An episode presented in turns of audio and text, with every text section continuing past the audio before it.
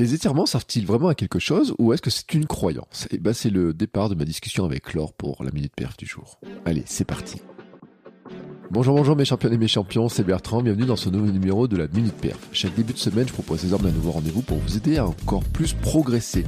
Avec Laure, nous proposons des zooms et des rebonds pour comprendre l'entraînement, les facteurs de performance, le fonctionnement de notre corps et de notre mental. Cela va durer plus d'une minute, vous allez apprendre beaucoup, beaucoup, beaucoup de choses pour devenir champion et championne du monde de votre monde. Et aujourd'hui, nous avons reçu une question de Mireille sur les étirements. Nous commençons donc cet épisode par un zoom sur les étirements, leur utilité et comment les faire.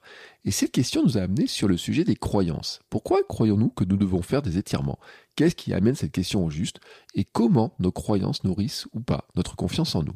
Je suis à peu près certain que vous avez rarement entendu parler des étirements de cette manière, mais qu'à la fin de cet épisode, vous aurez un autre œil sur certaines choses comme les étirements, mais beaucoup de choses aussi que vous faites dans votre entraînement, dans votre préparation, parce que peut-être que vous croyez simplement qu'il faut les faire. Et avant de partager avec vous cette discussion passionnante, je fais une petite pause publicitaire car oui, c'est la qui me permet de financer ma vie de podcasteur sportif et devenir moi aussi champion du monde de mon monde.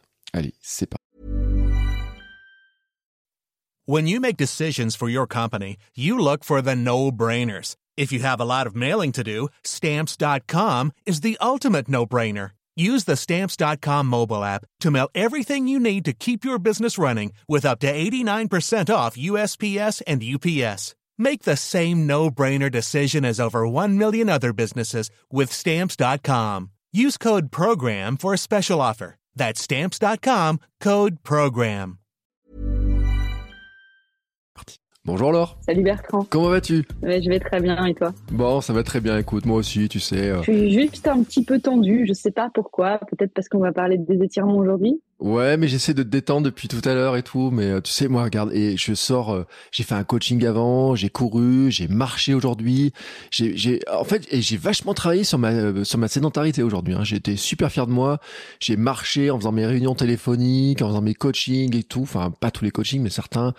Oh là là, je, je me sens être en pleine mobilité et tout. Mais mon petit corps, il est un peu, euh, tu vois, j'ai un petit peu de musculation hier et tout, un petit peu des courbatures qui commencent à apparaître, etc. Et tu vois, je m'étends, je m'étire, je m'étire, je m'étire, je m'étire, je m'étire. Est-ce que j'ai bon ou est-ce que j'ai pas bon quand je fais ça? Bah écoute, on va peut-être répondre euh, à la question qui nous a été posée euh, cette semaine, la question de Mireille. Ouais. on va peut-être la reprendre un tout petit peu. Mireille, elle nous demande en fait si globalement à quoi servent les assouplissements et est-ce qu'il vaut mieux faire une séance d'assouplissement par semaine euh, ou est-ce que euh, il faut mieux euh, faire tout de suite après euh, l'activité physique? Euh, Donc finalement, ça rejoint ta question. Est-ce qu'il faut que tu t'étires si tu as mal bah, Ça mm. peut être une, bonne question. Alors on va peut-être déjà simplement rappeler une toute, un tout petit point un peu sémantique.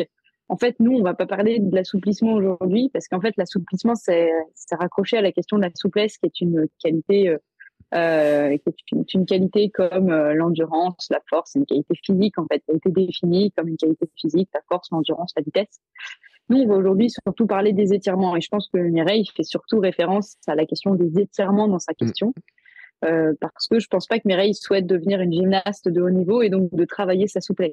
Euh, qu'est-ce que t'en sais Qu'est-ce que t'en sais Comme ça, là, qu'est-ce que t'en sais Si ça se trouve, non, mais après, blague, trêve de plaisanterie. C'est vrai que la souplesse et les étirements, mais on confond un petit peu les deux. Hein. on confond un petit peu les choses.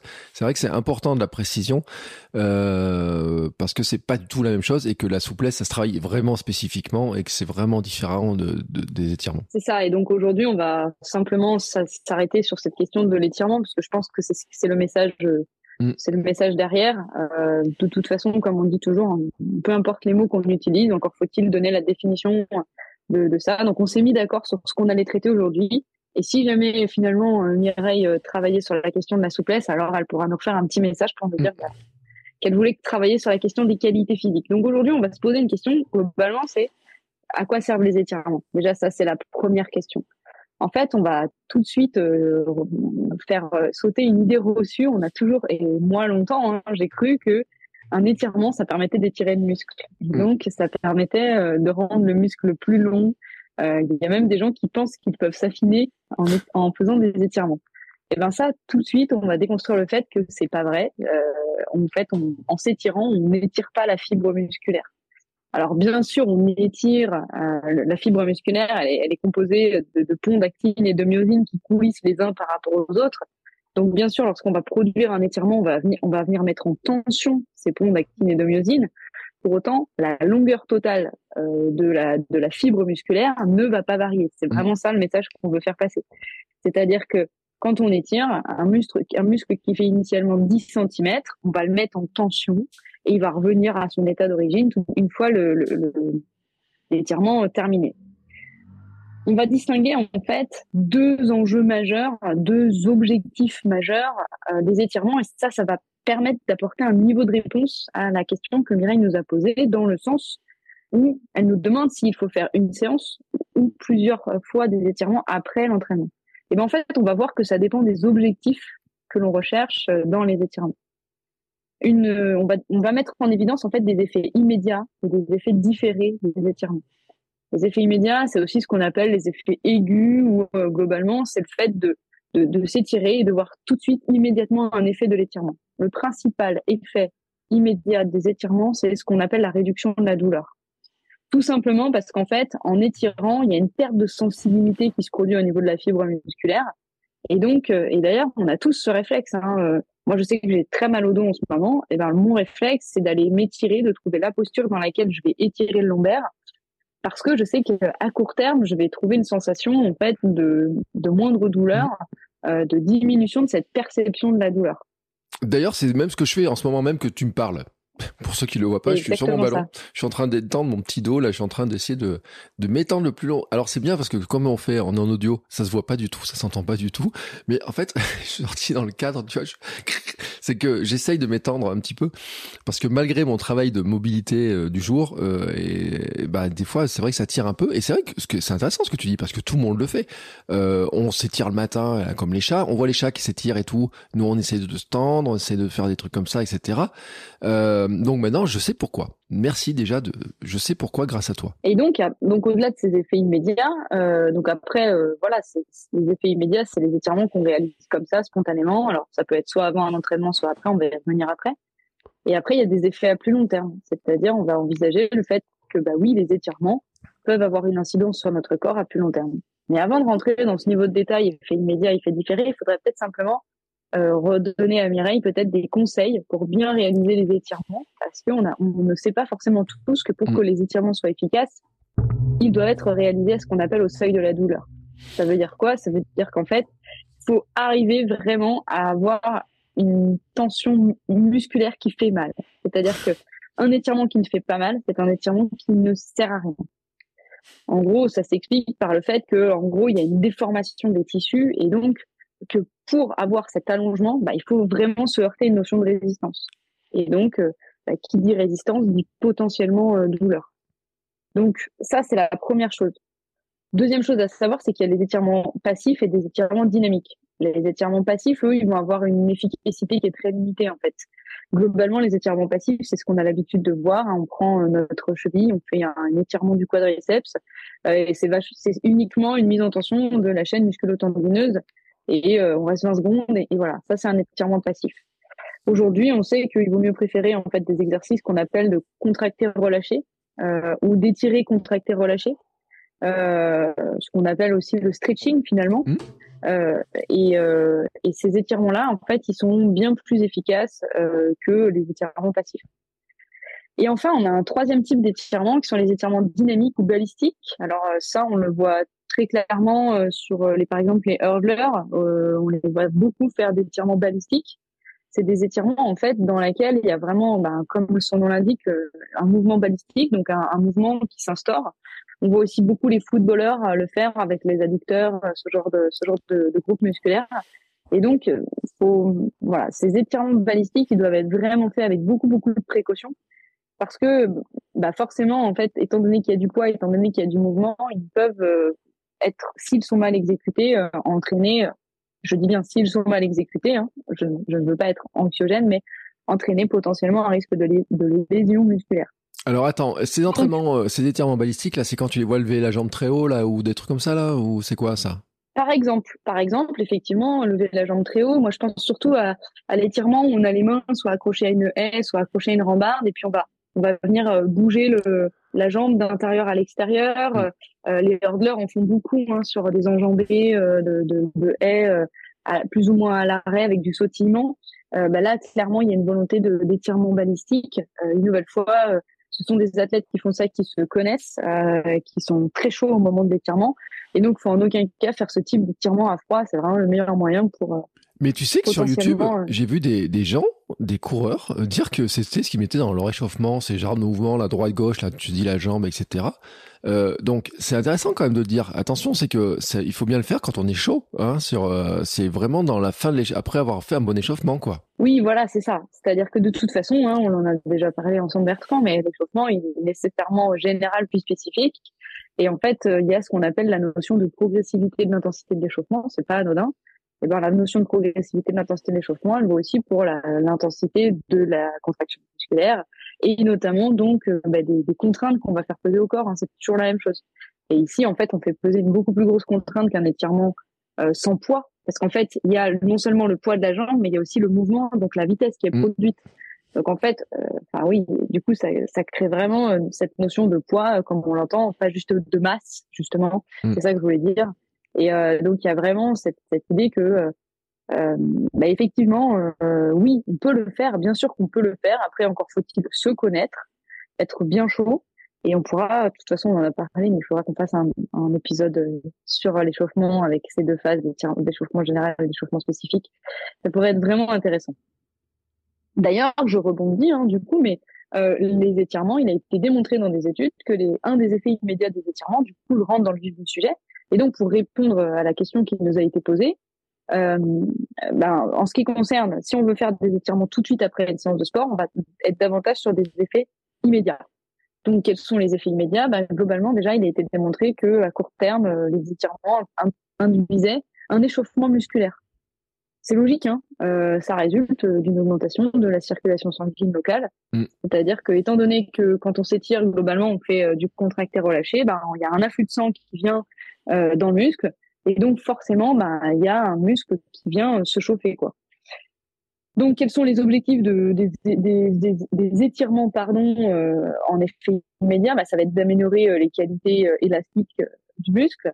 ça va être de faciliter aussi le transport d'oxygène dans les fibres musculaires. Et ça va être aussi d'améliorer la, transmission qu'on appelle neuromusculaire, c'est-à-dire qu'un muscle qui va être chaud, bah, en fait, il va, être beaucoup plus sensible à ce potentiel d'action qui se balade dans la cellule.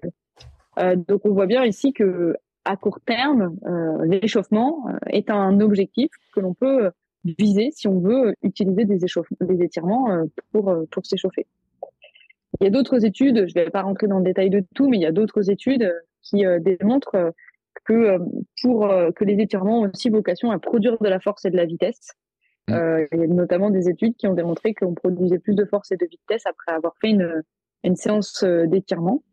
Euh, donc ça, ça peut être intéressant. Donc toujours pour répondre à, la question euh, de, de Mireille, c'est-à-dire qu'on peut tout à fait. Donc là, on comprend vraiment le rôle des étirements à la fin euh, d'un échauffement, notamment sur des exercices de force ou de vitesse. Hein. D'ailleurs, on voit beaucoup plus des sprinters de courte distance s'étirer que et alors je ne l'englobe pas et je vais pas de généralité, mais que des marathoniens, plus la distance s'allonge, euh, et moi, on a tendance à soigner les étirements. Euh, et d'ailleurs, euh, moi, je l'ai vu dans mon parcours athlétique, hein, c'est-à-dire que plus je faisais des distances courtes, plus l'échauffement. D'ailleurs, on dit souvent hein, que l'échauffement, le temps de l'échauffement est inversement proportionnel au temps de l'effort. Euh, donc, voilà, plus on va passer de temps à s'échauffer, et euh, bah, bien sûr, on, passer du temps à s'échauffer, c'est pas que de courir. Donc, il faut forcément qu'il y ait des phases de cet échauffement qui soient différentes. Et donc, plus l'effort est bref, intense, plus il demande de la vitesse, de l'explosivité, donc de la force. Je pense typiquement au 100 mètres. Hein, euh, plus il demande en fait vraiment un échauffement spécifique très long et notamment une phase d'étirement avec du contracté relâché très très important. Mais c'est intéressant ça, parce que ces histoires-là, tu vois, d'étirement, moi, ça m'apporte une, une, question, mais on y viendra peut-être après sur l'histoire des croyances, mais euh, il y a quand même des gens qui disent, oui, mais les étirements, euh, faut les faire après, faut pas faire des étirements avant, faut pas faire, euh, ça sert à rien, ça abîme les muscles, enfin, combien de fois j'ai entendu ce truc-là? Alors, il y a déjà ceux qui disent les étirements, ça sert à rien. Bon, après, tu dis, faut que ça fasse mal. Bah, bien sûr, moi, je suis pas le premier à m'étirer parce que si tu me dis, en plus, faut que ça fasse mal, tu sais, moi, je suis un peu une chochotte hein, dans mon côté. Euh, donc, euh, tu me dis, faut que ça fasse mal et tout. Je dis, oh, et tout. En plus, il fait froid dehors, on n'a pas envie de s'étirer. Mais maintenant, en plus, tu me dis, on peut, il faut faire des étirements, ça chauffe le muscle, donc c'est bon en échauffement. Et, attends, moi, mes croyances à moi personnelles, elles sont totalement euh, balayées là. Je sais plus quoi penser. Alors après, il y a, il y a aussi le fait, je vais donner d'autres arguments en faveur du fait de notamment, là j'ai expliqué que peut-être que l'étirement il n'est pas forcément. Je reviens toujours à cette question. Hein. C'est on conseille de, oui, mais pourquoi, pour qui, dans quel objectif? Enfin, c'est toujours mon dicton, hein, c'est-à-dire euh, oui, ben ça dépend. Tu veux courir tous les jours, pourquoi? Est-ce que tu veux courir tous les jours pour faire un marathon? Bah non. Est-ce que tu veux courir tous les jours parce que ça te fait du bien? Bah oui. Donc la question c'est est-ce que j'en fais avant, après ou est-ce que j'en fais une fois par semaine? Ça dépend pourquoi et pour qui. Là, je suis en train d'essayer de contextualiser la réponse, de donner des éléments de contexte qui permettent de penser que bah, pour, par exemple, un sprinter euh, de haut niveau, oui, c'est nécessaire de, mm. de s'étirer euh, avant la séance. Euh, donc, euh, il y, a ce, y, a ce premier point donc de contextualisation qui est très important. Je vais continuer d'y venir. Juste, je fais une parenthèse sur ce que tu, tu viens de dire, Bertrand. C'est c'est que au-delà de ça, on a tous nos croyances sur tout un tas de sujets. On va y venir après, mais la question des étirements fait particulièrement débat pour deux raisons majeures. La première, c'est qu'on est toujours, on a toujours plus de choses à dire quand on est expert des choses. Et donc, puisqu'on a tous entendu plus ou moins qu'il fallait s'étirer, ben, on a tous notre petite, euh, c'est comme on est tous des experts de l'alimentation parce qu'on mange tous tous les jours. Et euh, la, la, deuxième chose, c'est qu'en fait, c'est un sujet qui n'a fait que évoluer. Euh, moi, je sais que j'ai fait mes études dans STAPS entre les années 2005 et enfin, je suis rentrée en STAPS en 2005 et à l'époque, j'avais eu des super cours là-dessus sur les étirements et tout. Et les informations qui m'avaient été transmises en STAPS en 2005, c'est pas si vieux, mais c'est pas non plus tout jeune, eh ben, elles sont totalement remises en question par rapport à de nouvelles études. Donc, c'est assez intéressant. Ça veut dire que ce sujet, il évolue aussi dans le même temps que, que voilà, que l'actualité scientifique.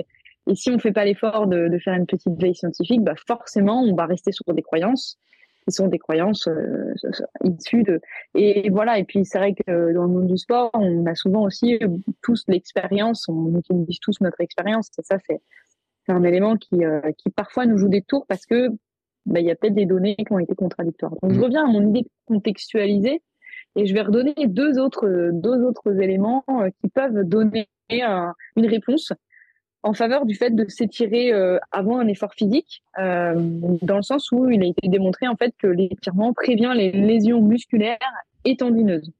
Euh, donc ça, que ce soit des étirements réalisés avant avant l'entraînement ou même de manière plus durable avec vraiment cette idée de stretching et donc de de prévention des blessures sur le long terme. Euh, donc après, bien entendu, euh, le, les, les, étirements euh, aident à la récupération. Mmh. Pour quelle raison?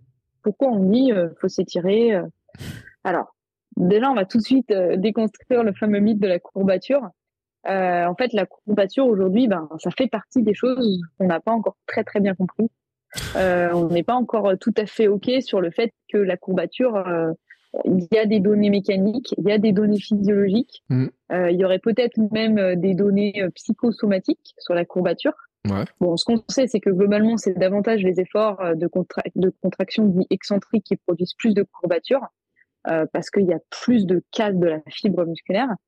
Euh, mais donc, on comprend qu'il y a potentiellement à la fois un lien entre l'étirement et la courbature, et en même temps, par rapport à tout ce qu'on vient de raconter sur le fait que l'étirement ne permet que de faire passer la douleur à un moment donné, mais qu'à partir du moment où l'étirement est terminé, bah, il revient à son état d'origine, on comprend que bah, la réponse, elle est dans ma question. C'est-à-dire que l'étirement pour une courbature, ça va être bien à court terme. C'est-à-dire à un moment donné, j'ai la courbature, j'ai mal, donc ça va diminuer ma douleur.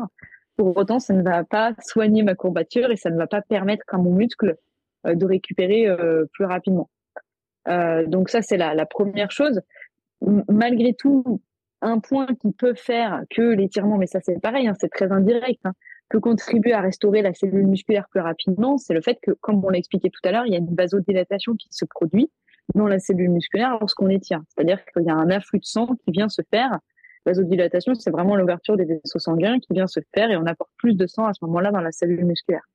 Donc, puisqu'on apporte plus de sang, eh ben, on sait que le, le rôle du sang, c'est aussi d'apporter euh, des nutriments, des minéraux et des nutriments, et de d'évacuer les déchets métaboliques. Donc, indirectement, on comprend que le fait de s'étirer après l'effort, ça peut avoir cette incidence d'évacuer plus facilement les déchets euh, euh, métaboliques. Pour autant, et là, ça serait intéressant. Il y a pas des, moi, je connais pas d'études. Peut-être qu'il y en a qui existent, mais ça serait intéressant de comparer les effets croisés ou les effets différents euh, d'une récupération dite euh, active euh, sur vélo ou en marche après une course par mmh. exemple et les effets d'un étirement. Dans quelle mesure l'un serait plus efficace que l'autre à questionner. Si on part du principe que la récupération, c'est simplement le fait justement d'éliminer un maximum de déchets métaboliques et d'apporter un maximum de sang pour réparer les cellules, bah on peut envisager que euh, peut-être que la récupération active pourrait être plus favorable dans le sens où le rythme cardiaque sera plus important à la marche ou au vélo que à faire des étirements. Donc l'afflux sanguin sera potentiellement aussi plus important dans le muscle. Donc, euh, donc voilà. Après, pour la récupération, il est quand même plus plus euh, privilégié les, exercices de contracté relâché euh, plutôt que des exercices passifs. tout comme je l'ai pas dit, mais les exercices de contracté relâché sont très intéressants pour le coureur, notamment à placer dans la fin d'échauffement spécifique entre des gammes de course. Notamment, il a été démontré que le fait de faire du contracté relâché sur le même groupe musculaire que euh, que le groupe qui est concerné en, en finalement en gamme, euh, ça pouvait être très intéressant. Donc par exemple, je fais une, une gamme euh, euh talon fesse, euh, et ben je vais venir étirer le, le quadri tout de suite, voilà, avec un étirement sur le quadri. Euh, et, et, aussi, si je fais une, une, gamme montée de genoux, ben, étirer l'ischio de la même manière, en fait, étirer le groupe musculaire qui va être concerné. Donc déjà, on apporte une première réponse à, la question, hein, c'est-à-dire bah, on voit bien que faire un étirement après ou avant la séance, ça a un des effets immédiats, donc c'est déjà très bien. Donc les fameux deux écoles, si on reprend la question, il y avait l'histoire de deux écoles qui, qui, sont contradictoires. Non, elles sont jamais contradictoires. C'est-à-dire qu'on peut tout à la fois faire des étirements après le euh, après l'activité et on peut aussi faire dans la dans la semaine une séance de vraiment d'étirement très long avec d'autres d'autres niveaux de contraintes euh, pour euh, passer plus de temps à étirer et donc plus on va passer du temps à étirer, plus potentiellement on va quand même gagner en souplesse et en amplitude du mouvement. Euh, donc ça fait partie des effets, euh, des effets, euh, des effets différés hein, des étirements. C'est-à-dire que plus on va s'étirer régulièrement, plus on va gagner en amplitude articulaire. On va pas gagner en amplitude musculaire, on va gagner en amplitude articulaire.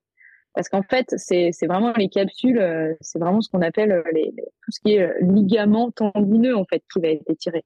Donc c'est pour ça que bah, d'ailleurs quand moi j'ai fait mes études dans STABS vers le début des années 2000, on, avait émis cette hypothèse qu'un étirement à froid, parce qu'il y a ça aussi, l'étirement à froid, l'étirement à chaud, on avait émis l'hypothèse que à froid on allait davantage étirer le tendon, alors qu'à chaud on allait étirer la fibre musculaire. Et donc voilà, donc ça, c'est pareil. Aujourd'hui, je sais pas où on en est sur, sur ces, sur ces données-là. J'ai, pas la réponse à cette question. Malgré tout, on voit bien qu'à un moment donné, euh, tout est une question de contexte et tout est une question de, euh, de, de, spécification de, de, tout ça. Et donc, vraiment, les deux gros effets, le, vraiment le gros effet a priori euh, sur la, la, l'effet à long terme, c'est vraiment donc cette augmentation, euh, cette augmentation des amplitudes articulaires. Euh, et donc, en fait, clairement, plus on s'étire, plus on va progressivement euh, ben, avoir plus d'amplitude dans le mouvement. Et par rapport à ça, je fais un petit euh, clin d'œil, euh, je fais un petit petit paragraphe sur.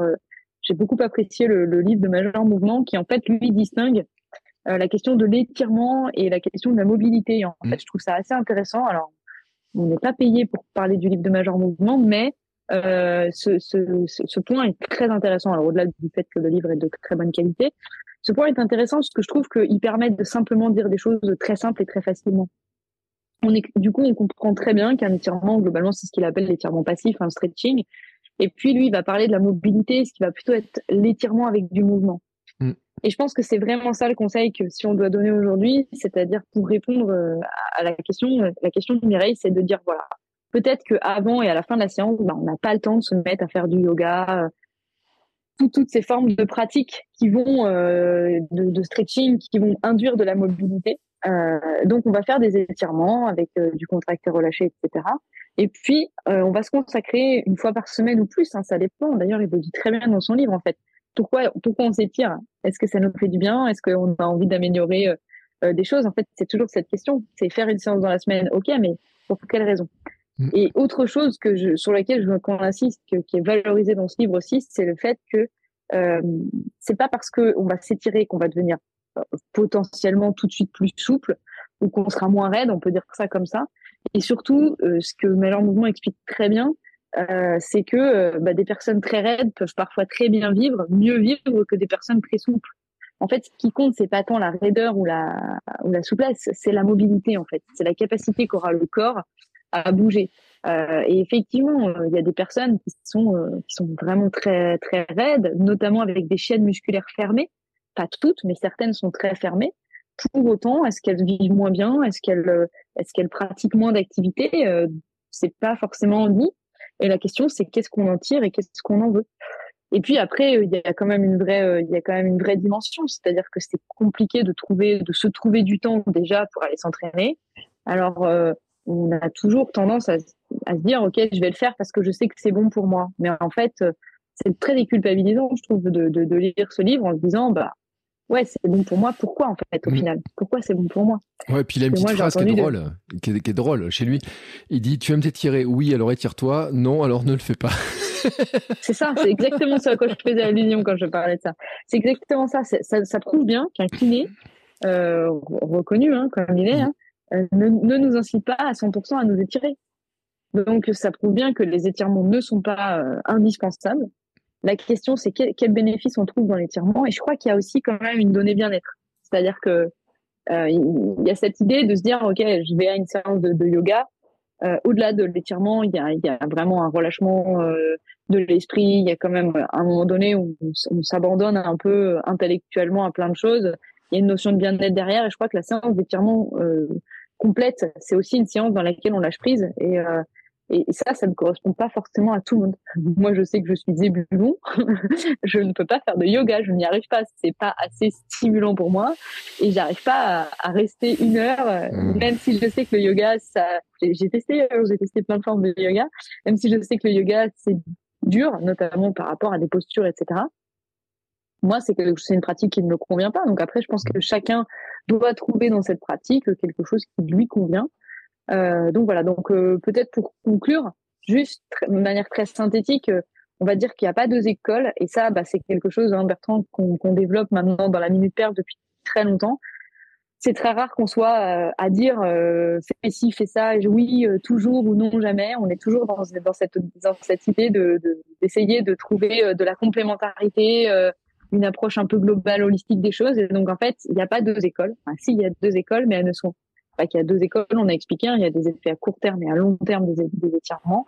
Les deux ne sont pas antagonistes et euh, surtout, ce n'est pas parce qu'on va faire une séance complète d'étirement pendant une heure dans la semaine qu'on ne peut pas euh, s'étirer euh, après chaque chaque séance. Mm. C'est très complémentaire, c'est très différent, ça, ça n'étire pas les mêmes choses. Euh, et donc, bah, on remercie euh, Mireille pour cette question. Euh, voilà, c'était c'était bien agréable de pouvoir lui apporter une réponse. Et on vous incite et on vous invite, si vous le souhaitez, à nous poser toutes vos questions en réponse voilà. Alors, bien sûr, je mettrai le lien dans les notes de l'épisode parce qu'il y a toujours un lien qui permet de, aux gens de, de poser la question. Euh, c'est important euh, certaines activités parce que c'est vrai qu'on aborde des sujets, on, on, va dans des questionnements, des trucs comme ça. Et mais euh, des fois, quand vous avez des questions, n'hésitez pas à les poser euh, parce que ça nous permet aussi de, de se creuser un peu les méninges, d'aller chercher des réponses qui euh, avec des épisodes qui servent à quelque chose en fait. Euh, moi, c'est super important parce que là, moi, et c'est cool, on discute et tout, mais il faut que ça serve aux gens aussi. Et quand on a des questions, on voit en fait sur euh, bah déjà que vous écoutez avec attention ce qu'on raconte. Et là, je vous remercie parce que je, je vous donne un petit peu les coulisses, mais euh, je taquine Laure des fois. Je lui dis, euh, écoute, t'as des fans, il y a des gens qui t'envoient des messages, etc. spécifiquement. Mais c'est vrai, c'est véridique. Il y a des gens qui adorent ce format, qui adorent la complémentarité et tout. Je t'en ai encore envoyé hier. Et puis le fait qu'il y ait des questions comme ça, des rebonds, bah, ça montre aussi que les épisodes sont écoutés et autrement que les stats qui sont vraiment écoutés. C'est un truc et qu'il y ait des conseils, qu'on cherche à aller plus loin, etc. Donc n'hésitez pas à nous envoyer des questions. C'est cool, c'est cool, on bosse quand même, hein, parce que juste, euh, voilà, mm. c'est cool, c'est cool, on se met à la pression pour apporter du contenu de qualité et pour apporter la réponse la plus Toi, tu bosses. On discute, on discute. Toi, comme tu bosses. si c'était euh, si fluide. Alors, l'anecdote, c'est que toi, tu bosses. Moi, je regarde, je passe les plats, je regarde un petit peu les trucs.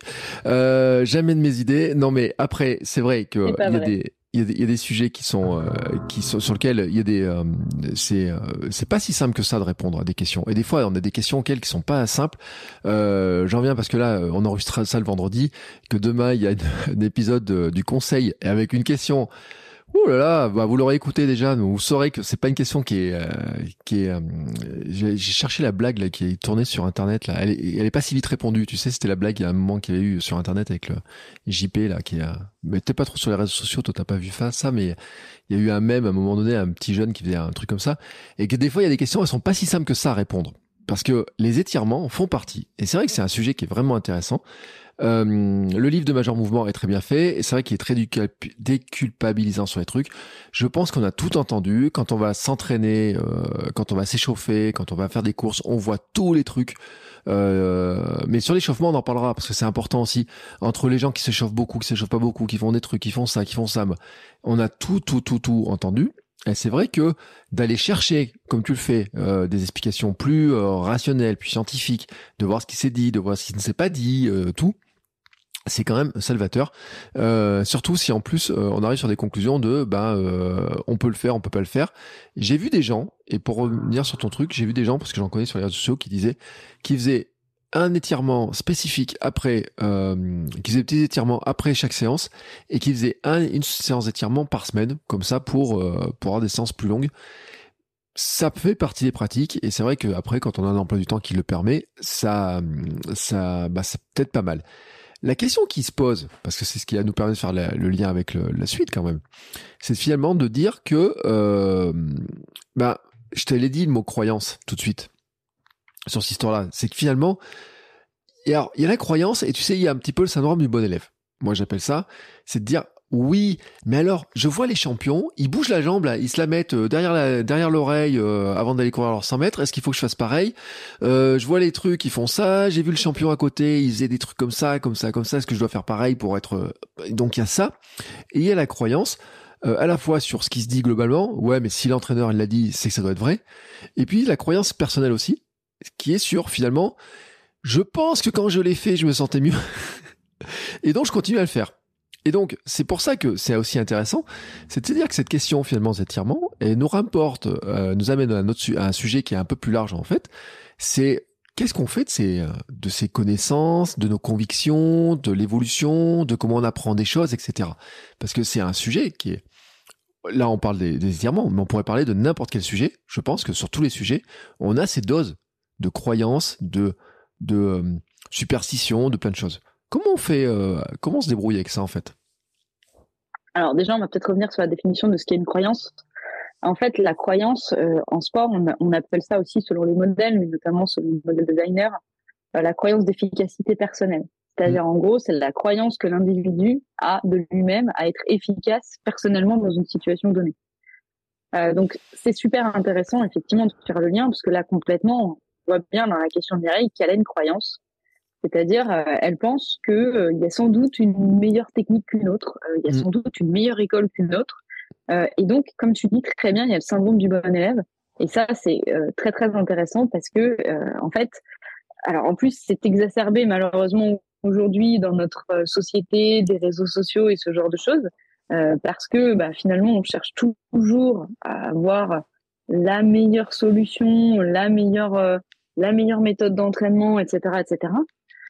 Et du coup, en fait, euh, donc ces croyances, euh, elles se construisent comment? Ben, Ces croyances, en fait, elles se construisent de deux manières, mais surtout, elles se construisent par l'expérience. Elles se construisent par l'expérience et par les récits des autres, c'est-à-dire mmh. par des expériences indirectes. Euh, sauf que la majeure partie de nos croyances, en fait, elles sont pas construites par nos propres expériences, elles sont construites aussi par les récits des autres et les expériences des autres.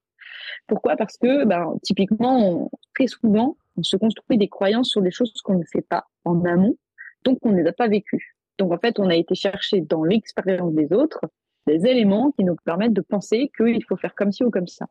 Et donc j'en reviens toujours à notre société actuelle où aujourd'hui la problématique des croyances, elle est décuplée dans le sens où euh, il y a encore euh, dix ans, si je me trompe, avait pas les réseaux. Et donc, en gros, nos croyances, elles étaient issues des discussions qu'on pouvait avoir avec des personnes de notre entourage. Or, euh, il existe une différence entre les personnes avec lesquelles on s'entoure, qui sont des personnes euh, globalement qu'on choisit, que ce soit un coach, euh, que ce soit des camarades d'entraînement ou ce genre de choses, et des pages, des pages, on va dire Instagram qu'on va suivre, même si globalement on fait un filtre, on va suivre plutôt des personnes en qui on a a priori confiance. La problématique, mais ça on en discutera sans doute dans un autre épisode, un autre podcast, la problématique c'est la discrimination de la pertinence des informations. Mm. Et donc en fait, je pense aujourd'hui la problématique des croyances, elle repose sur le fait que la majeure partie, et je dis bien la très, la très très grande partie des informations qui sont véhiculées euh, sont des informations qui sont en partie erronées ou tout du moins qui ne sont justement pas contextualisées comme on l'a, comme on l'a fait aujourd'hui. C'est-à-dire qu'il n'y a pas de vérité absolue, il n'y a pas de bonne ou de mauvaise réponse, il n'y a que des bonnes réponses par rapport à un objectif et une personne donnée. Et donc ça, c'est assez important à comprendre d'emblée, c'est que se construire une croyance, c'est se construire un schème d'action personnelle. C'est se dire, OK, dans ma vie, je veux mettre ça en place et je pense que ça, c'est la meilleure chose à faire. Mm. Alors, il y a un exemple très marqué de ça, hein, qui est euh, notamment avec l'alimentation. Euh, on entend, euh, va entendre une campagne sur euh, les acides gras saturés, le lien entre les acides gras saturés et l'augmentation du cholestérol LDL. Qu'est-ce qu'on va faire? On va arrêter de manger du fromage, du beurre et on va manger que des acides gras mono et polyinsaturés. Ben, c'est exactement ça la question des croyances. C'est-à-dire qu'en fait, la question c'est quelle est la valeur que l'on accorde à l'information que l'on entend ou à l'expérience qui nous a été racontée. Or, ce qu'il faut comprendre, en fait, c'est que cette croyance d'efficacité personnelle, c'est un des déterminants majeurs euh, de la confiance en soi. Et donc, en fait, la confiance qu'on a en nous-mêmes, bah, elle va en partie dépendre, je dis bien en partie dépendre, euh, de ces croyances d'efficacité personnelle. Et ces croyances d'efficacité personnelle elles-mêmes, elles reposent en fait en grande partie sur les résultats antérieurs qu'on a pu avoir en termes d'échec ou de succès. Et alors là, il faut expliquer un concept aussi qui est important, c'est que on a tendance, enfin c'est pas on a tendance, c'est tous les individus ont une capacité euh, naturelle à expliquer, à chercher à rationaliser ce qu'ils ont vécu. Mm. C'est-à-dire qu'on vit quelque chose et on va toujours chercher à faire ce qu'on ce qu'on appelle une attribution causale. Alors une attribution causale, ça veut dire quoi? C'est d'attribuer des causes à un succès ou à un échec. Et en fait, la question de la confiance en soi, elle va dépendre de cette capacité qu'on a à attribuer des causes. Et bien sûr, ça va jouer non seulement sur la confiance en soi, mais ça va, ça va jouer sur le soi en général, le concept de soi en général. C'est ce qui va faire qu'on va être davantage une personne, on va dire confiante, ou plutôt une personne euh, qui doute. Donc, c'est quoi cette histoire d'attribution causale? En gros, euh, il y a trois grandes dimensions euh, qui, sont qui sont mises en évidence pour expliquer un fait. La première chose, en fait, c'est est-ce que le fait qui s'est produit, il était stable ou instable Je donne un exemple. Euh, je fais une compète, euh, je fais un marathon, et en fait, il y avait un vent de dingue pendant tout le marathon. Ben, on est sur un fait qui est instable. C'est-à-dire que tous les, dans tous les marathons, il n'y aura pas le même vent. Mm. Donc, ici, j'attribue potentiellement mon échec par le fait que j'ai eu le vent de face pendant les 37 km, premiers kilomètres. Donc, on est bien sur non, c'est pas de bol. Non. on est bien on est sur un. On est. On est bien sur une attribution causale externe à notre échec. Mm. Plus l'attribution causale va être externe, plus notre sentiment de confiance en soi, il va être renforcé parce que forcément, ça vient pas de nous. c'est ce qu'on appelle la localité. Ouais. C'est la, voilà, exactement. C'est la localité. Donc en fait, au-delà de la stabilité du fait, il y a aussi la localité. C'est-à-dire, est-ce que ça vient de moi ou est-ce que ça ne vient pas de moi? Donc là, en l'occurrence, bah, non seulement c'est externe, c'est le vent, mais en plus c'est instable.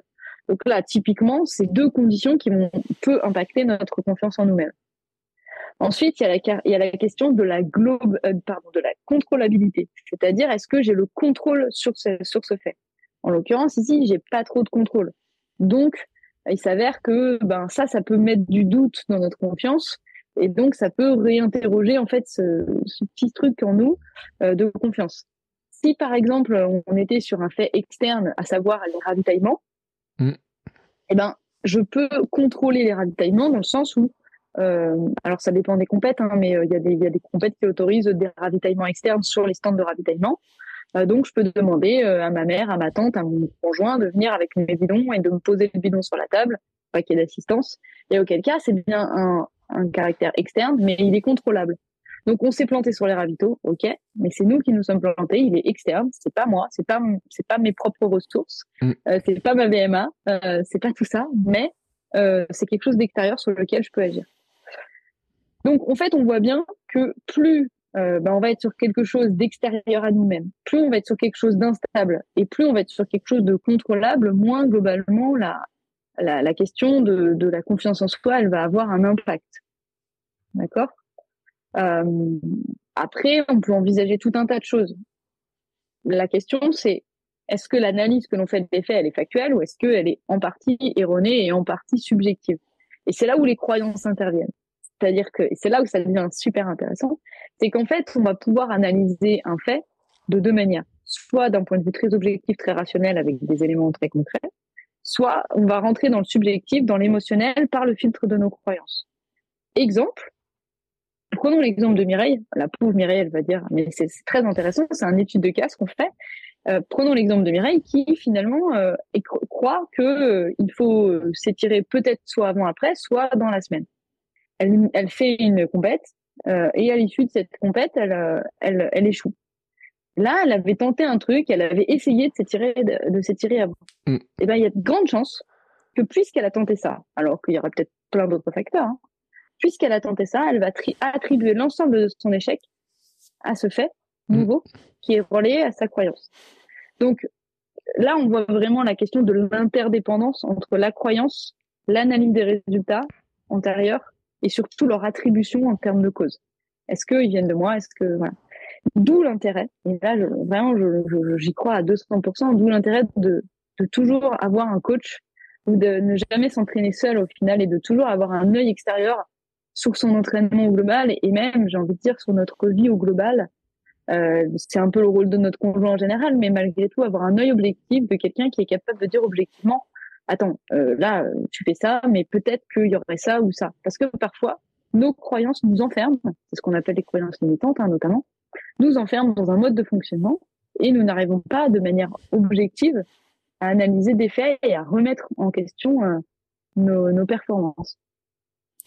C'est intéressant parce que ces histoires de en fait on en a tous des croyances et tout et tu sais moi ça me, rappelle toujours le sketch des guignols euh, mais c'est avec l'histoire de la pub de Zidane tu sais je mets la chaussette rouge euh, la bleue pied gauche pied droit et tout qui, qui reste une grande blague depuis des années parce que c'était la pub Wolvik. Euh, et c'était euh, les Guignols avaient repris comme étant un espèce de marqueur des sketchs, etc. Mais qui finalement, euh, on se rend compte que dans les sportifs, il y a plein de de superstitions sur euh, je dois faire ça, je dois pas faire ça, je dois faire et qui sont en fait, on voit à quel point ça joue sur la confiance finalement, parce que on pourrait se dire que euh, j'ai mon slip fétiche et le jour de la compète, j'ai oublié mon slip fétiche à la maison, donc j'ai pas mon slip fétiche. Si jamais je rate ma course, et ben la prochaine fois, franchement, euh, je, je, peux te dire que c'est à cause de mon slip, enfin de l'avoir oublié. Et donc la prochaine fois, je vais vérifier, euh, je ne sais pas combien de fois si j'ai bien mon slip. Et si jamais je le roublie encore, et ben dès le début de la course, je peux dire ah merde, je vais la perdre. Donc là, en fait, c'est exactement ça. C'est le cercle vicieux ou vertueux euh, de la pensée. C'est-à-dire, là, tu es convaincu dès le début que de toute façon, tu ne peux pas gagner. Euh, ça, moi, je suis persuadée que ça joue à très grande échelle et dans, dans de très grandes mesures, à très haut niveau. Je, je suis très très fan de tennis. J'ai beaucoup analysé la, la, psychologie du tennis et euh, il y a parfois des verbalisations de joueurs à la fin de match euh, qui de toute façon témoignent du fait qu'ils ne pouvaient pas gagner. Mmh. c'est beaucoup le cas en ce moment avec la nouvelle génération qui arrive par rapport à l'ancienne génération. Il y a des jeunes joueurs qui, puisqu'ils respectent beaucoup trop Nadal, Federer ou Djokovic, alors derrière c'est arrêté, mais dire d'emblée ne peuvent ne peuvent pas gagner le match parce que de toute façon ils se sont construits en fait mentalement euh, une croyance selon laquelle c'était des dieux et ils étaient imbattables. Et à partir du moment où cette croyance elle est là, euh, alors je suis désolée Bertrand, c'est peut-être euh, un peu plus un peu différent de ton histoire de slip, mais c'est la même chose. Et donc j'ai quand même comparé ton slip à Federer, hein, c'est quand même pas mal. C'est pas rien. Eh bien, l'idée de la croyance elle est là. En fait, l'idée de la croyance c'est que non seulement je vais devoir avoir cette croyance pour performer, mais si tant est à partir du moment où la croyance n'est plus là, ben la performance euh, euh, entre guillemets est nuancée. Et là, je rebondis sur un autre point qui est intéressant, c'est le lien entre les traits de personnalité, les croyances et la performance. C'est-à-dire qu'en fait, les gens qui vont être plus, alors on peut parler des optimistes ou des pessimistes, mais on peut aussi parler en fait des gens confiants ou non confiants. Mm plus je vais être confiant et plus je vais avoir tendance en fait à attribuer des causes externes à mes échecs. C'est-à-dire que les, les, personnalités euh, les plus confiantes, qu'on pourrait appeler potentiellement, enfin, proches des personnalités de type égotype, égotypé ou égotique, peut appeler ça comme ça, hein, ce sont des gens qui en fait se sont construits cette confiance en eux-mêmes parce que l'ensemble des expériences, la majeure partie des expériences qu'ils ont vécues, ils ont sans cesse trouvé des causes externes. Et donc, ça revient toujours à ce que je disais tout à l'heure, c'est qu'on peut trouver des causes. Mm. Il y a plein de causes, mais on peut en retenir une centrale. Et donc, plus on va donc pour jouer sur la confiance en soi, eh ben en fait, il faut permettre quand on est un coach, il faut permettre à son athlète de lui permettre d'identifier quand il réussit euh, des éléments stables internes de sa de sa victoire et lorsqu'il échoue, être capable de lui faire identifier des éléments externes et instables à son échec. Ça, c'est vraiment une technique de base euh, de confiance en soi, c'est être capable, en fait, pour, gagner en confiance en soi, de se dire qu'on fait pas toujours tout mal et que quand on réussit, on réussit aussi et surtout par rapport à des qualités qu'on peut avoir. Alors là, je fais un, rebond euh, énorme sur un concept, euh, euh clin d'œil, tu vas rigoler Bertrand, mais dont on a parlé récemment, le concept du syndrome de l'imposteur alors qui veut euh, dire beaucoup de choses et en même temps, euh, euh, mais c'est totalement ça le syndrome de l'imposteur en fait. La, définition même du syndrome de l'imposteur, c'est une personne qui a des compétences, qui a des qualités, mais qui, euh, puisque cette personne n'a pas confiance en elle, elle se juge en permanence négativement. Donc toutes les, tous les actes qu'elle réussit, bah, c'est une personne qui déconstruit ses actes en disant bah non mais c'était le vent. Donc, c'était que des attributions causales non seulement externes, mais instables à ses victoires, à ses succès. Mm. Et par contre, dès qu'elle a des échecs, elle va y, attribuer en fait des causes stables et internes. Donc, typiquement, voilà, les, styles de personnalité vont avoir une incidence très forte sur la, sur la manière d'analyser et d'attribuer des causes. Mais dans le même temps, c'est parce que petit à petit, on attribue des causes à nos échecs et à nos victoires qu'on va se construire une personnalité plutôt confiante ou plutôt non confiante. Donc là, en fait, quand on dit ça, bah, on comprend concrètement comment on peut jouer, comment on peut progresser en termes de confiance en soi chacun. Hein. C'est un travail à faire individuellement. C'est OK, une fois que j'ai fait quelque chose, alors nous, on parle du sport, hein, donc ça peut être une compétition sportive. À la suite de cette compétition, l'idée, c'est pas de se dire est-ce que c'était bien, est-ce que c'était pas bien? C'est pas est-ce que c'est blanc ou noir, c'est pas est-ce que c'est oui ou non. C'est OK, dans ce que j'ai fait, qu'est-ce qui est bien, donc quelles sont les attributions quelles sont les causes euh, de ma réussite ici, mm.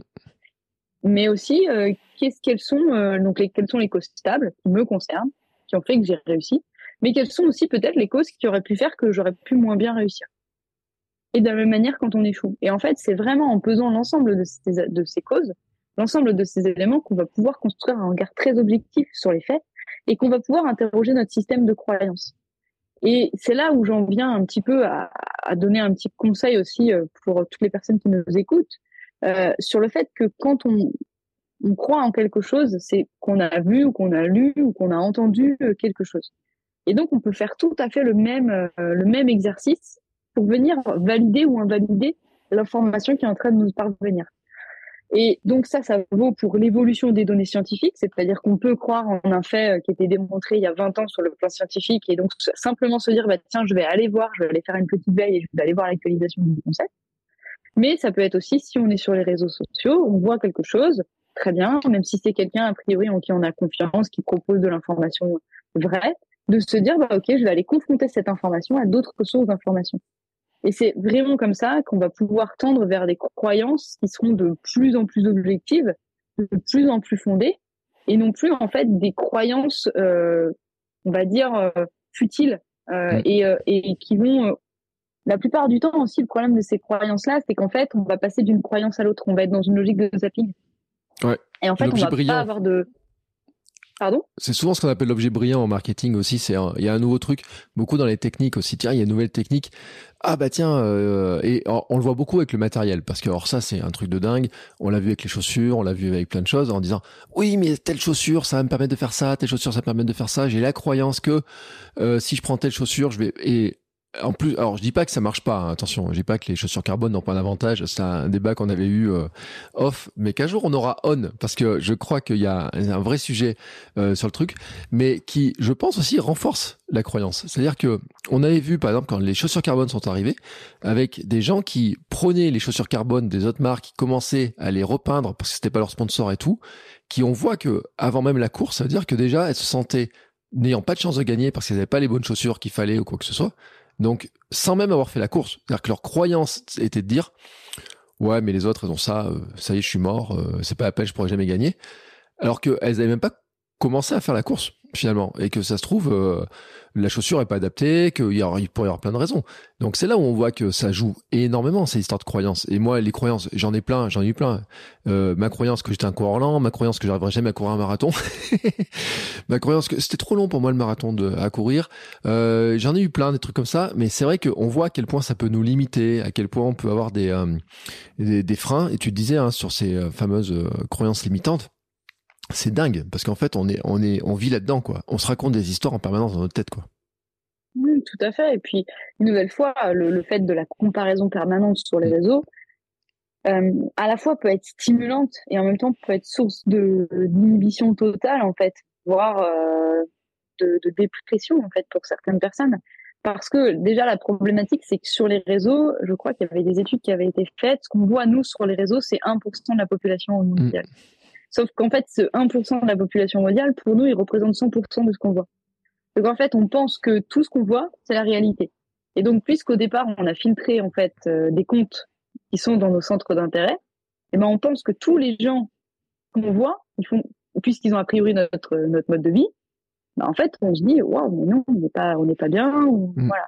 Donc il y a effectivement cette, cette idée-là derrière, et, euh, et je pense que ça c'est vraiment très important de déculpabiliser vis-à-vis de la comparaison, et, en remettant en fait de l'objectivité dans l'analyse de nos propres faits, c'est se recentrer sur nous-mêmes.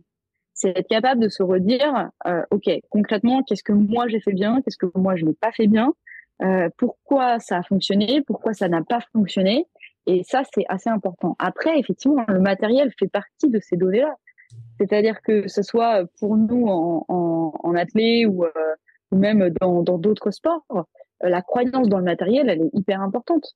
Euh, notamment, euh, alors effectivement, l'histoire des, des, des, chaussures minimalistes, pas minimalistes, drop, pas drop. Et là, je reviens toujours en fait à la même, la même chose. Il n'y a pas de bonne réponse. S'il y avait une bonne réponse, tous les fabricants de chaussures feraient la même chose. Or, il existe des minimalistes et il existe des gros drops et il existe des plats carbone.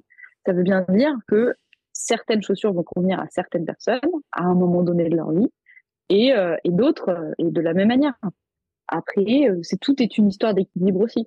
Mais mm. je voudrais quand même revenir euh, simplement sur un petit point sur le lien entre l'alimentation, les croyances euh, et le sport.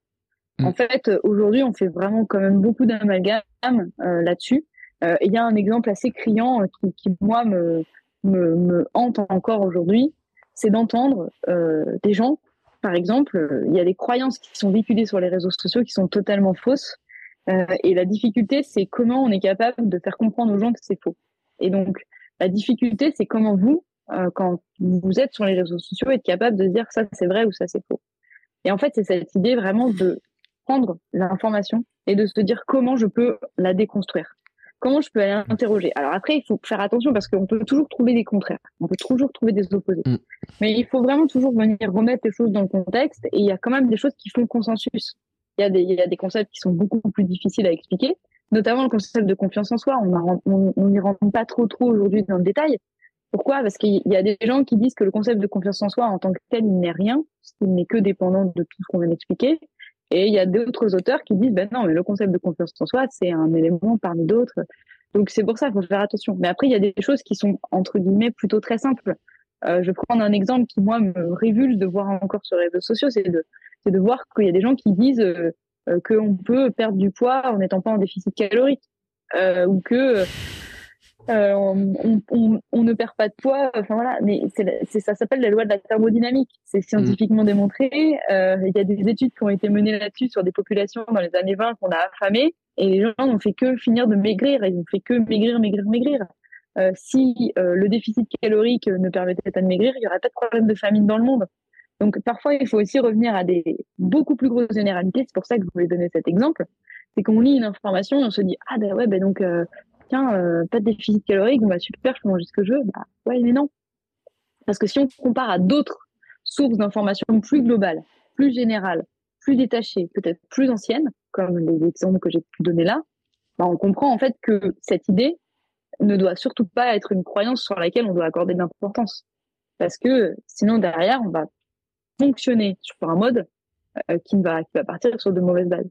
Et c'est aussi pour cette raison qu'aujourd'hui, on a plein de manières d'entraîner, mais on a aussi plein de manières d'entraîner qui ne sont pas forcément toujours adaptées aux athlètes parce qu'elles sont pas forcément toujours en accord avec euh, que les croyances utilisées par les entraîneurs ne sont pas forcément toujours individualisées. Donc ça, ça pourra faire l'objet d'un autre, d'un autre sujet, mais mais ça, ça, reste vraiment intéressant cette idée de se dire, ok, il n'y a pas de bonne et de mauvaise réponse, il n'y a pas de bonne et de mauvaise croyance, il y a toujours une croyance par rapport à nous-mêmes. Et l'idée, c'est mmh. vraiment de se refocaliser sur soi.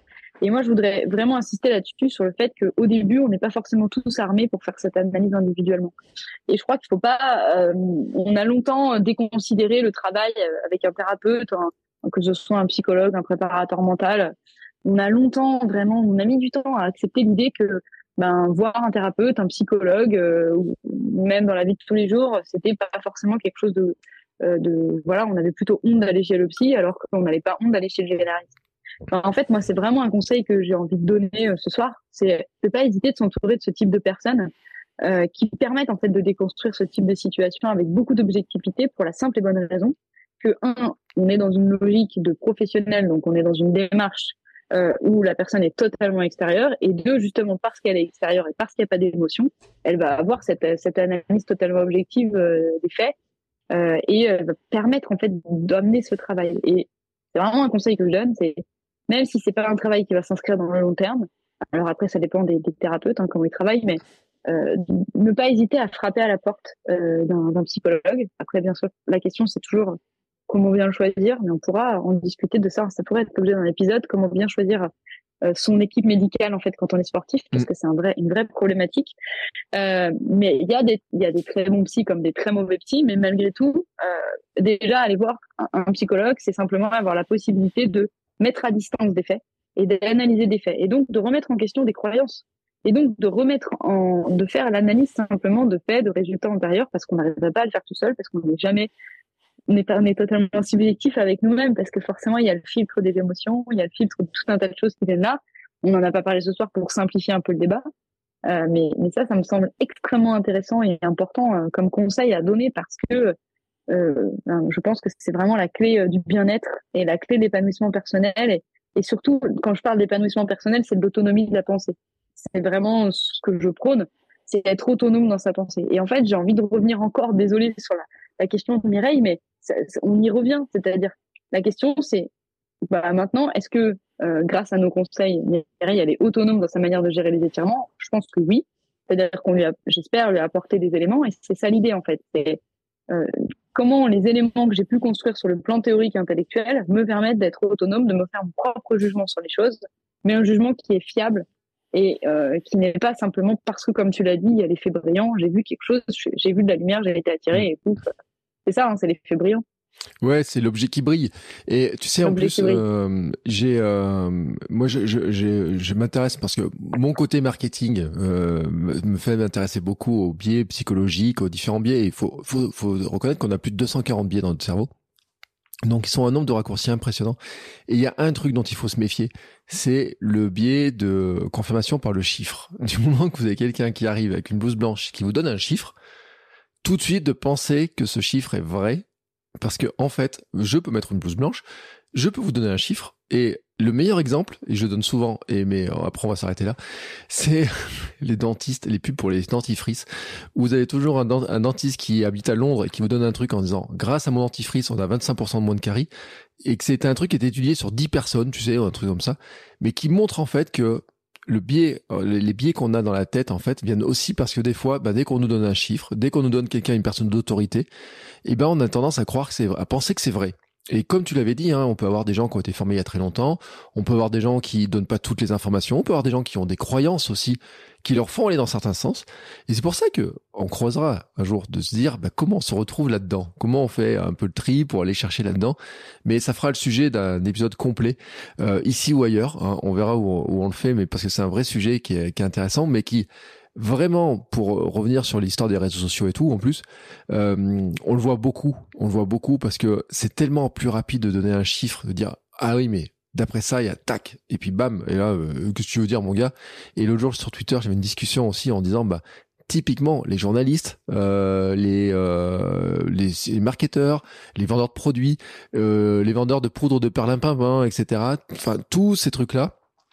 Même l'autre jour, tiens, on va faire une boucle sur Major Mouvement quand il parle des t-shirts posturaux qu'il a, qu'il a en horreur. J'ai vu une pub pour un t-shirt posturel où il y a justement, ah oui, mais d'après ce chiffre-là, et puis il y a le scientifique qui arrive, c'est efficace, c'est tac, tac, la personne qui n'a pas ce regard d'autonomie, de critique, de, de, de renseignement, etc., eh ben, ça va lui mettre dans la tête qu'il lui faut absolument ça pour soigner son truc, donc un nouvel objet brillant, alors que peut-être qu'il lui faut totalement autre chose, et que dans les efforts, et c'est pour ça que Major Mouvement insiste tellement sur le mouvement, sur la recherche, sur plein d'informations, parce que, bah, quand il y a un moment, un, un, truc qui est mis dans ce sens-là, comment est-ce qu'on fait pour lutter contre ces nouvelles croyances qui viennent se rajouter, etc.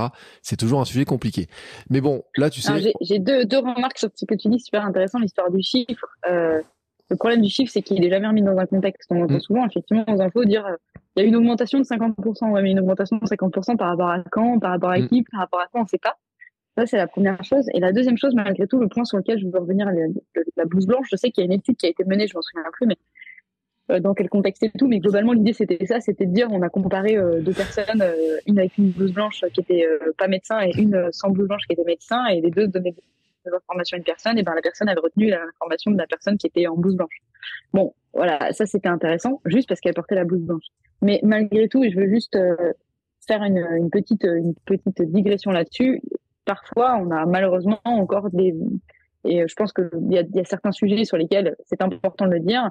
Il y a des sujets d'actualité, notamment, euh, on en parlait tout à l'heure euh, sur les troubles féminins ou ce genre de choses. Il y a certains sujets sur lesquels les médecins sont encore pas ou peu mm. euh, si bien formés que certains spécialistes.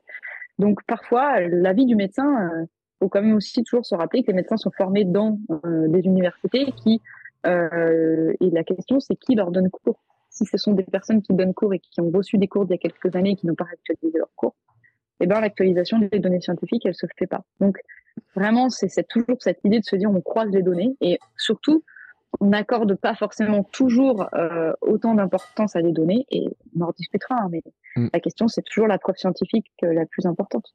Voilà. Bah écoute, moi je trouve qu'on a fait un sacré tour parce qu'on est parti des étirements pour arriver jusque et je vais même te donner un dernier nom, elle est expérience de 1000 grammes pour ceux qui sont euh, qui sont intéressés par le par le par, la, par le scientifisme. Mm. Euh, comment un homme en blouse blanche arrive à faire euh, de martyriser d'autres personnes, euh, des gens, mm. en tout cas mm. dans leur cerveau, euh, qui est une expérience qui est hallucinante, mais qui montre hein, que bah, justement c'est ce qu'on appelle l'autorité en fait hein, dans la persuasion. Mm-hmm. C'est un truc qui est vraiment très important. Mais là, on va beaucoup trop loin. Mais et on est quand même parti des étirements pour arriver. Pas tout à fait, en fait. On est, non, mais l'expérience de 1000 grammes, t'as raison, c'est un super exemple, en fait. Euh, pour faire euh, très simple, en, gros, euh, c'est un médecin qui disait à, à quelqu'un d'envoyer des, des, décharges électriques, en fait, à la personne qui était en face de la vitre, sauf que la personne qui était en face de la vitre, c'était un acteur et que, mais en gros, ce que, ce que, ce que cette expérience démontre, c'est qu'en fait, il y a une soumission à l'autorité qui se fait à partir du moment où la personne à qui on, écoute, enfin qu'on écoute, on, lui donne du crédit en fait. Donc il y a une croyance. Mm. C'est-à-dire que ici, euh, la personne en l'occurrence a euh, appuyé sur le bouton de la décharge parce que c'était un médecin. C'est exactement ça en fait. Et, euh, et c'est très très intéressant. Ça veut dire qu'en fait, cette personne, elle était capable d'écouter de manière autoritaire le médecin, alors qu'en face, elle voyait une personne souffrir. Et mm. euh, c'est exactement ça. On est tout à fait dans la croyance. On est tout à fait dans un contexte de croyance. Donc non, merci. Mais allez voir sur sur Google. Vraiment, il y a des trucs qui sont très bien faits sur l'expérience de Megram, puisque moi je sais, je travaille avec des étudiants dessus. Et euh, c'est très intéressant en termes de, de, de, psychologie des individus de comprendre le, le mécanisme. Alors aujourd'hui, ça serait plus, ça serait plus possible ce genre d'études, mais euh, c'est très intéressant.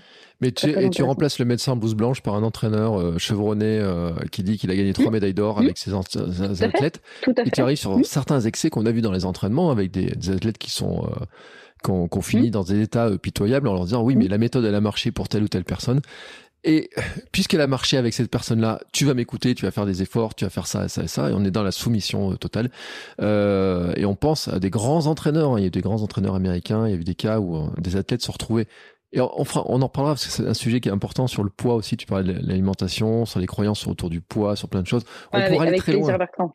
Non, mais ça, c'est avec euh, plaisir. Il faut vraiment qu'on en discute de ça. Parce que c'est vraiment des sujets qui montrent que l'entraîneur n'est pas une personne. Euh, il a une autorité en fait sur ses athlètes qui est très très, très très très très important potentiellement et que des fois en plus j'ai connu ça des entraîneurs qui aiment pas trop être mis en question et quand on leur rentre un peu dans l'art, hein, tu dis oui mais moi écoute euh, j'ai l'expérience et ça et euh, ils aiment pas trop ça alors que pourtant il devrait être une de leur qualité de discuter, de s'adapter euh, et c'est un vrai sujet parce que je pense que ça pourrait faire un jour un, un rebond, un dribble, un double dribble, un double dunk ou je sais pas quoi sur comment est-ce qu'on choisit un entraîneur qui est adapté à ce qu'on veut faire à, nous, à nous mmh. et c'est un mmh. vrai choix. Mais tu sais, on, va pas le faire aujourd'hui. Euh, on se met dans la, petite liste, euh, liste euh, idée 53 ou 54, j'espère combien on est.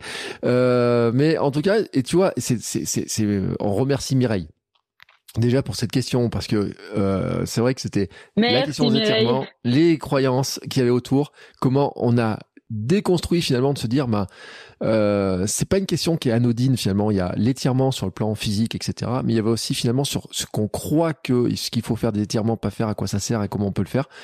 Euh, je pense que ça montre aussi euh, un petit peu le notre axe de réflexion, notre manière de réfléchir sur des sujets qui est vision holistique, holistique des choses. C'est-à-dire que tout est lié et que on peut on peut effectivement. Ouais. Et eh ben écoute. Une belle conclusion. C'était euh, c'était toujours aussi chouette euh, de discuter de ces sujets avec toi. Euh, voilà, votre séance d'entraînement est terminée. On a fait euh, 1h04, tu vois, euh, sur, sur un bon sujet. je ne sais pas de quoi on parlera la semaine prochaine dans la prochaine Minute Perf. Bon, tu le sais, toi? Si, je le sais. En fait, la semaine dernière, on a annoncé qu'on allait travailler sur la sédentarité puisqu'on avait travaillé sur l'activité physique. Et il s'avère que, puisque la question de Mireille est venue, on s'est dit qu'on allait essayer d'être mm. pertinent et de répondre en réactivité. Donc normalement, on traite la question de la sédentarité, sauf si l'un d'entre vous ou plusieurs d'entre vous nous posent des questions. Euh, on prendra vraiment le temps d'y répondre. On a vraiment décidé de, vous donner la parole et de vous laisser du temps euh, pour qu'on puisse interagir. On trouve ça vraiment très intéressant. La preuve en est. On, on pense qu'on arrive à produire du contenu euh, différent, mais tout aussi intéressant. Donc normalement, normalement, Bertrand, on travaille sur la sédentarité et continue de marcher parce que moi c'est pareil. Hein, je peux te dire que j'ai des tests là, c'est pas mal hein, ce que je suis en train de faire aussi. Ouais. Continue, eh ben, écoute. challenge là. Ouais, on en parlera. On parlera des challenges, etc. Euh, de, de, pourcentage, de mouvement, etc. C'est intéressant. Allez, sur ce, on clôture. Je te remercie Laure, c'était encore passionnant. Merci beaucoup. Je rappelle, je mets les liens dans les notes de l'épisode avec des liens pour te contacter, les liens pour poser des questions, des liens pour rejoindre le Hamster Zoning Club pour qu'ils soient intéressés parce que dedans aussi il y a des questions, il y a des débats, il y a des débats enflammés qui, enfin pas très, pas trop enflammés, mais sur des questions précises. Et on se retrouve toute la semaine pour les nouveaux épisodes et la semaine prochaine avec toi alors sur Nouvelle Minute Perf. Normalement, sédentarité. Euh, non mais s'il faut vraiment le faire hein, sur, sur cet épisode-là, surtout qu'en plus on pourra parler, on pourra faire des rebonds par rapport à un épisode que j'ai diffusé sur euh, le sport des enfants, l'activité physique des enfants, etc. Bref, Hein, on continue dans nos rebonds, dans nos Sébastien Voilà. Et euh, ça permettra de faire des rebonds, d'autres rebonds dans tous les sens. Je te remercie. Je vous souhaite à tous une très très belle semaine, une très très belle journée et on se retrouve très bientôt. Ciao ciao. Au revoir à tous.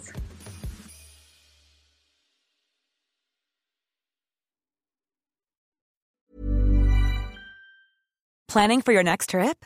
Elevate your travel style with Quince. Quince has all the jet setting essentials you'll want for your next getaway, like European linen, premium luggage options, buttery soft Italian leather bags, and so much more. And is all priced at 50 to 80% less than similar brands. Plus, Quince only works with factories that use safe and ethical manufacturing practices. Pack your bags with high-quality essentials you'll be wearing for vacations to come with Quince. Go to quince.com/pack for free shipping and 365-day returns.